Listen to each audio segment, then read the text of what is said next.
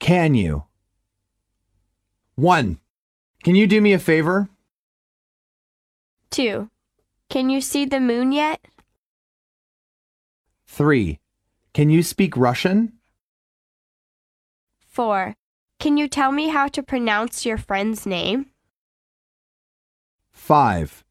Can you leave work early today? Dialogue one.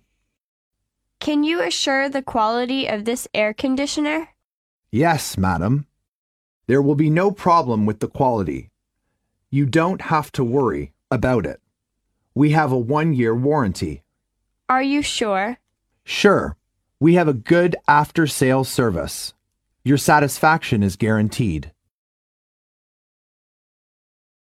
Dialogue 2 Hello, is this the auto repair store? Yes, what can we do for you?